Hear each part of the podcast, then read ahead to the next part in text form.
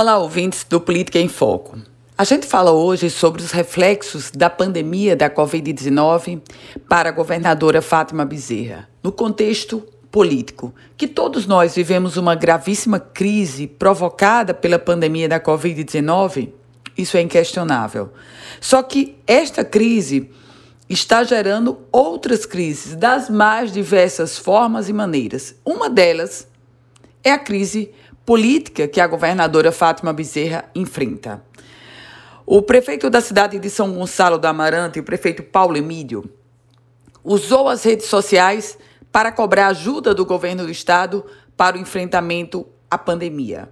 Em um desabafo publicado no Facebook, o prefeito, conhecido como Paulinho, ele disse que São Gonçalo do Amarante necessita da devida atenção da Secretaria Estadual de Saúde. Escreveu ele que, sendo a quarta maior cidade do Rio Grande do Norte, com mais de 100 mil habitantes, São Gonçalo não tem qualquer ajuda financeira do Estado para a saúde do município, nem há nenhuma estrutura de saúde do Estado lá na cidade de São Gonçalo do Amarante.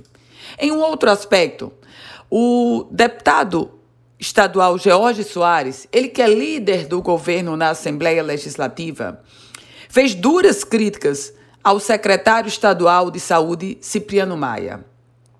Ele chegou a dizer que o secretário precisava colocar a região do Vale do Açu no mapa.